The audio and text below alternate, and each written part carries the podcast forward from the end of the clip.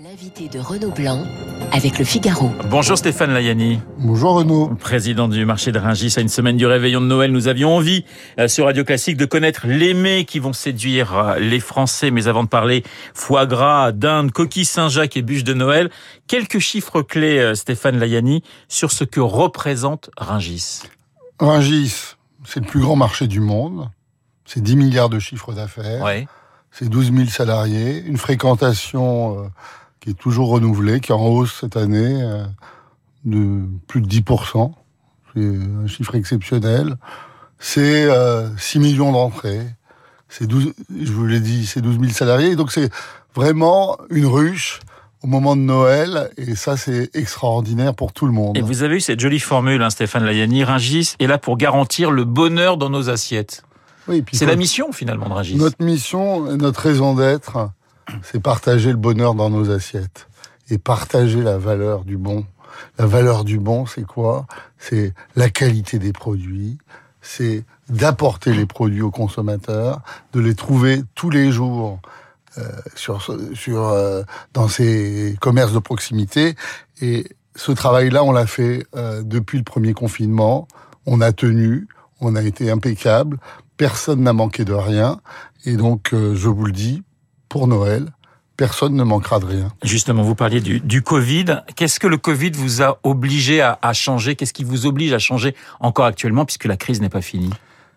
On a tout changé tout. avec le, le, le, Covid. Ça a été euh, un, un, changement d'attitude vis-à-vis euh, euh, des produits, vis-à-vis du fonctionnement du marché, vis-à-vis du consommateur.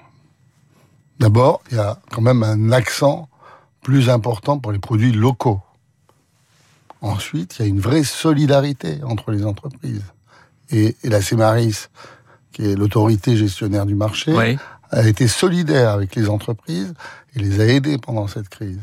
Et enfin, c'est évidemment ce rôle de grand service public de l'alimentation qui a été renouvelé, c'est-à-dire que on a amélioré notre logistique, on a travaillé sur euh, les nouveaux segments de consommation et euh, ça a été extraordinaire parce que les résultats sont bons. Vous avez été aussi un, un centre de, de, vaccination important. Euh, pour l'instant, vous ne l'êtes pas malgré la cinquième vague. Hein. On va pas. On avait un centre de vaccination. On a vacciné plus de 100 000 personnes. Ouais. Donc, euh, on a fait notre travail, notamment sur le marché. Et on a considéré euh, que pour la troisième, la troisième dose, eh bien, on rentrait non pas dans la normalité, mais que les réseaux traditionnels, c'est-à-dire nos pharmaciens, nos médecins, nos centres de santé, étaient les meilleurs moyens de vacciner les gens. Stéphane Layani, je rappelle, vous êtes le président du, du marché de, de, de Rungis. C'est un lieu en perpétuelle évolution depuis 1969. Quels sont les, les grands défis de demain pour vous? Le grand défi de demain pour nous, c'est de continuer à alimenter cette grande métropole de 18 millions de personnes. Il faut jamais oublier que Rungis approvisionne 18 millions de personnes tous les jours.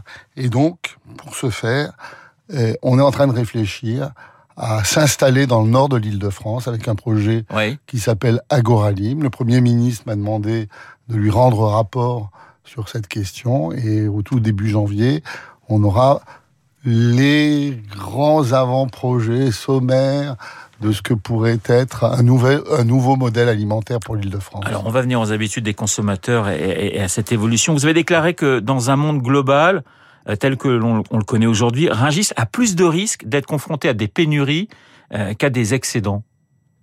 On est, j'ai pas déclaré ça.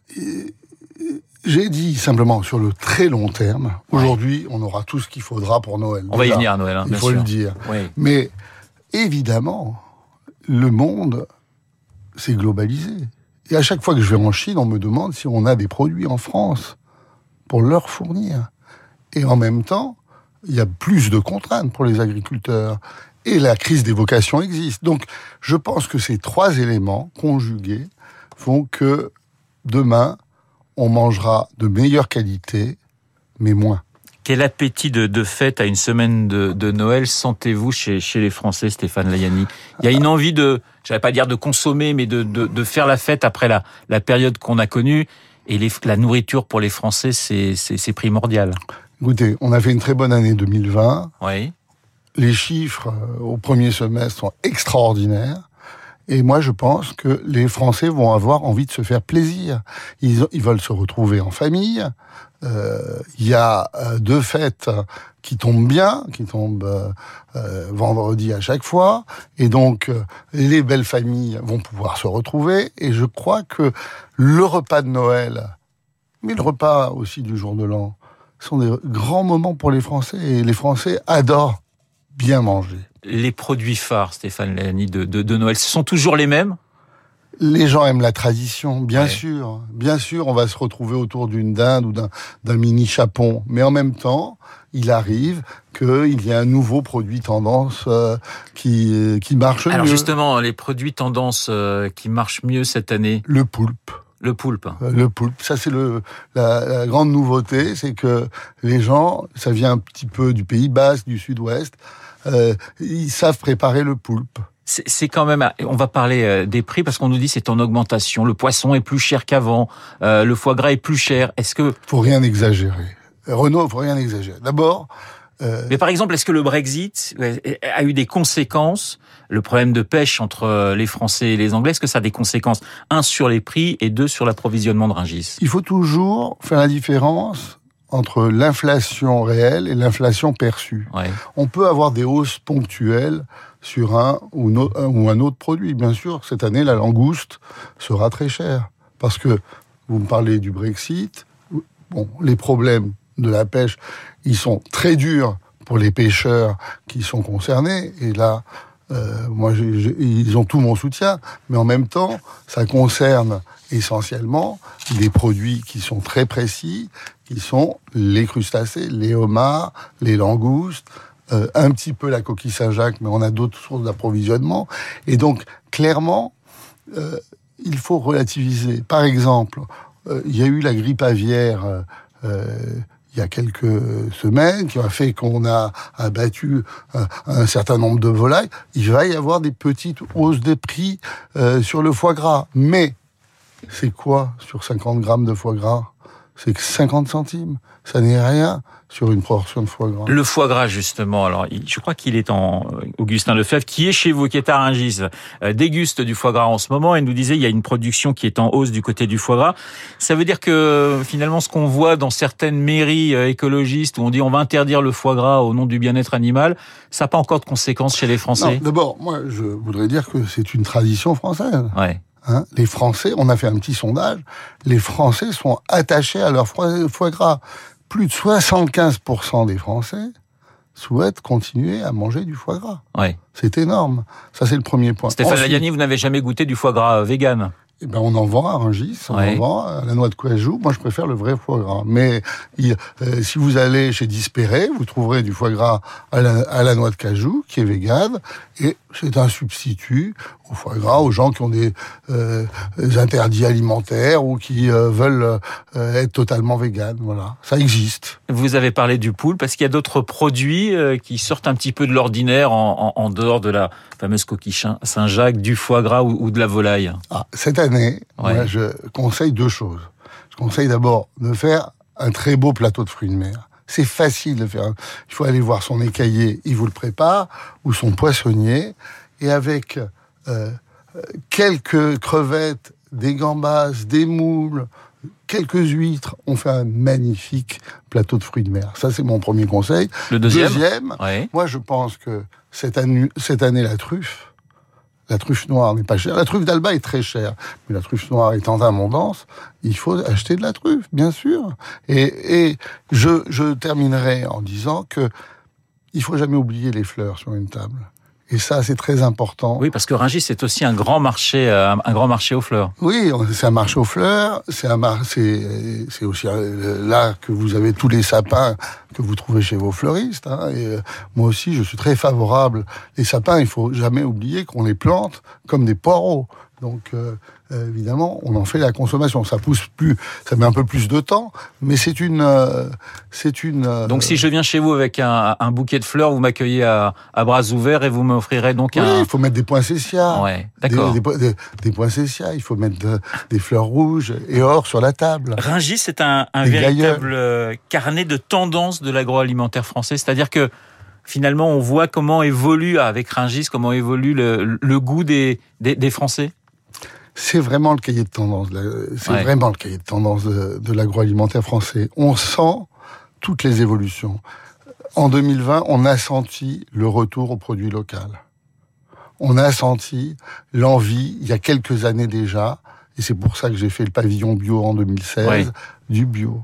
On sent, par exemple, que euh, les gens veulent tel ou tel produit, mettre des, des fleurs euh, sur, dans l'alimentation, avec des fleurs comestibles.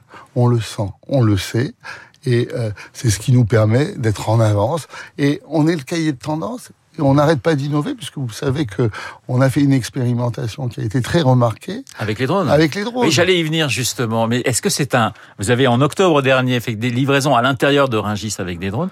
C'est c'est gadget ou c'est l'avenir? C'est pas un gadget. C'est si on veut avoir une logistique du dernier kilomètre qui soit modernisée, il faut quand même s'y prendre maintenant. On a un nouveau moyen de transport qui sont les drones. Je ne dis pas que ça sera généralisé, mais faisons des expérimentations, ayons les couloirs aériens, travaillons avec l'aviation civile. Et comme le marché de Rungis est énorme en surface, hein, 240 hectares, Oui. plus grand que Monaco, on peut faire de belles expérimentations sur le marché de Rungis. Une dernière question, Ringis, c'est un, un marché vert, c'est-à-dire que les, les- les surplus, vous savez les transformer? Alors nous, on ne jette rien, on donne. C'est Ouais. vraiment la pratique à Rungis, c'est que on donne, je sais pas si vous vous rendez compte, 1200 tonnes, 1200 tonnes de produits euh, frais, de fruits, via notre grossiste de du don qui s'appelle le potager de Marianne, qui est géré par le groupe SOS, et on donne chaque année, via les épiceries solidaires, 1200 tonnes, ça représente 28 millions de repas. Et donc ça, c'est normal d'ailleurs. C'est la grande tradition des Halles. N'oubliez jamais que le mot clochard vient de la cloche de Saint-Eustache. Quand c'était la fin du marché, les glaneuses pouvaient ramasser ce qui n'avait pas été vendu. Et donc, on essaye d'être le plus vert possible. On est vert dans la logistique. On est en train de travailler sur des nouvelles stations d'avitaillement parce qu'il faut choisir les énergies nouvelles qui vont euh, euh, que vont utiliser nos camions. Et donc tout ça fait que euh, on est vraiment RSE. Et je pense que euh, on arrivera à mon objectif de diminuer de 30% 30%. l'empreinte carbone euh, du marché d'ici 2030. On y arrivera. Et vous savez pourquoi? Parce qu'on a relancé le, on a relancé le train, le train des primeurs. Ça a été un grand succès fin octobre. Vous savez que le Premier ministre Jean Castex voulait que le train Perpignan-Rungis reparte. On l'a fait et euh, on va construire bientôt une une gare extraordinaire qui nous permettra de faire de la reverse logistique depuis Rungis. Merci Stéphane Layani d'avoir été euh, ce matin mon invité, le président du marché de Ringis. Je vous souhaite d'excellentes fêtes autour du poulpe et euh, d'un grand plateau de fruits de mer, si j'ai bien compris. Il est 8h28 sur Radio Classique. Dans un instant, l'essentiel.